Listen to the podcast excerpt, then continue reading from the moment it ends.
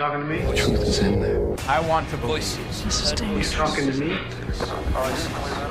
Voices. Heard voices. President Kennedy died Conspiracy at theory. 1 p.m. Well, I'm the only one here. Here's Johnny.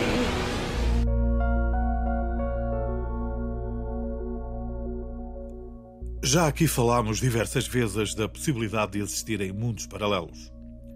Os mais atentos estarão agora a recordar o episódio número 47, no qual falámos de Sete Além, uma lenda ou mito urbano que é muito falado no Brasil.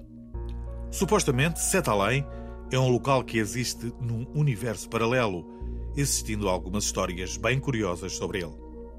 Se não ouviu, procure pelo programa número 47, publicado no dia 11 de maio. Hoje vamos voltar ao tema. Há cerca de 70 anos, ocorreu um acontecimento no Japão que até aos dias de hoje mantém muita gente intrigada e que é motivo de conversa, existindo também muita literatura sobre o incidente. Este verdadeiro mito urbano japonês ocorreu em julho de 1954. Um homem de aproximadamente 40 anos de idade chegou ao aeroporto internacional de Haneda, em Tóquio. O sujeito, de acordo com a narrativa popular, tinha uma aparência normal, vestia fato preto, gravata azul, sapatos bem engraxados e trazia consigo uma mala de metal. Salientar que em 2018 este aeroporto recebeu mais de 87 milhões de passageiros, o que o torna um dos mais movimentados do mundo. Não será de estranhar, portanto, que quem lá chega se sinta um pouco perdido. Mas naquele dia, as autoridades entenderam que havia pelo menos um passageiro que merecia a sua especial atenção. O homem parecia assustado, confuso, quase como se estivesse perdido e procurasse ajuda. Ao chegar à zona de fronteira, onde normalmente são apresentados os passaportes, os responsáveis aduaneiros constataram que o referido passageiro vinha da Europa de um país com o nome de Taured. O documento parecia ser autêntico, não se identificando qualquer sinal de falsificação. O problema é que ninguém tinha ouvido falar desse país e os manuais não faziam menção a nenhum local com esse nome. Ato contínuo, escoltaram o homem até uma sala onde deram início ao interrogatório.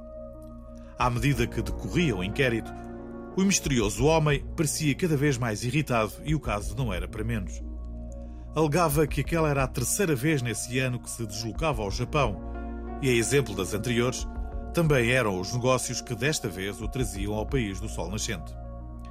Dizia repetidamente que pertencia a uma multinacional que mantinha relações comerciais com uma empresa nipónica e, no entanto, ao ser contactada, ninguém da empresa tinha ouvido falar da estranha personagem e confirmaram não existir nenhuma reunião agendada. Na sua carteira foram encontradas notas de vários países europeus, o que de certa forma confirmava os vários carimbos que constavam no passaporte. No entanto, não se encontrou nenhum registro de entrada referente ao país de origem, Taured. Também a carta de condução parecia em ordem, tal como o livro de cheques, apesar de terem sido emitidos por um banco que não existia. Como se tudo isto não chegasse, o hotel do qual o homem dizia ter feito uma reserva confirmou que não existia nenhum registro em seu nome. Falava várias línguas, inclusive o japonês, e afirmou que a sua língua-mãe era o francês. Mas foi quando lhe foi mostrado um mapa-mundo que pareceu ficar genuinamente chocado, pois o seu país não estava lá. Para o homem misterioso, Tauret estava localizado onde o Principado de Andorra aparecia no mapa, entre a Espanha e a França. Afirmou que Andorra não existia e que o seu país já tinha quase mil anos. Após oito horas de interrogatório, as autoridades japonesas conduziram o homem sob escolta policial até um hotel próximo do aeroporto. Dois agentes ficaram em permanência à porta do quarto. Na manhã seguinte, os guardas descobriram que o homem tinha desaparecido. A única saída do quarto era pela porta e a única janela existente ficava muitos metros acima da rua.